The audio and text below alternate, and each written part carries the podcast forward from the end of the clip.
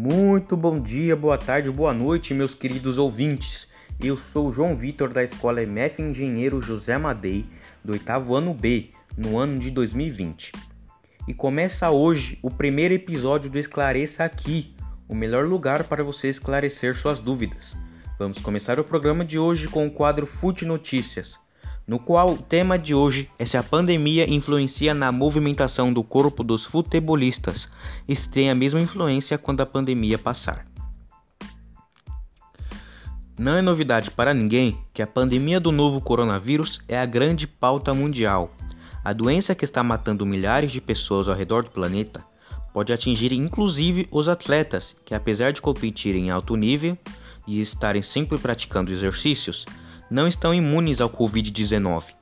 Mas se você acha que a pandemia influencia só no corpo do atleta, você está enganado. Segundo a FIFPRO, Federação Internacional de Futebol, a pandemia também mexe com o psicológico do atleta, devido à ansiedade crescente diante do contexto de isolamento social e as incertezas sobre o seu futuro.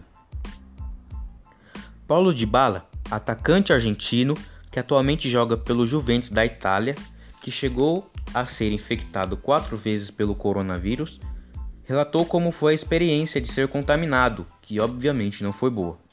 O anúncio foi feito pelo Instagram pessoal do atleta.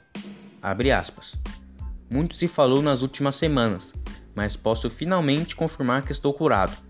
Mais uma vez, obrigado a todos pelo apoio e muito ânimo a todos que ainda estão sofrendo. Um abraço a todos. Fecha aspas. Além disso, o atleta relatou ter ficado com falta de ar. O futebol aqui no Brasil retornou, mas ainda sem torcida. Enquanto não retornava, os treinos nos centros de treinamento já tinham sido liberados, mas antes os atletas treinavam em suas casas com a supervisão dos preparadores físicos, e daí vem a resposta do tema de hoje. Com a pandemia, o futebol foi paralisado e os atletas são prejudicados e voltam longe do seu melhor condicionamento físico. Por isso, eles devem treinar em casa. E após a pandemia, tem a preocupação com as lesões.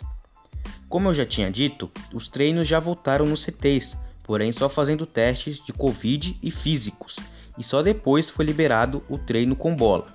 Na Europa, o futebol já retornou, mas com protocolos a serem seguidos, como ter jogos sem torcida, a disponibilidade de álcool em gel, as comemorações não podem ser com abraços e os bancos de reservas terão que ser higienizados antes e após o uso, e os jogadores do banco de reservas terão que ficar de máscaras e um metro e meio de distância para o outro jogador.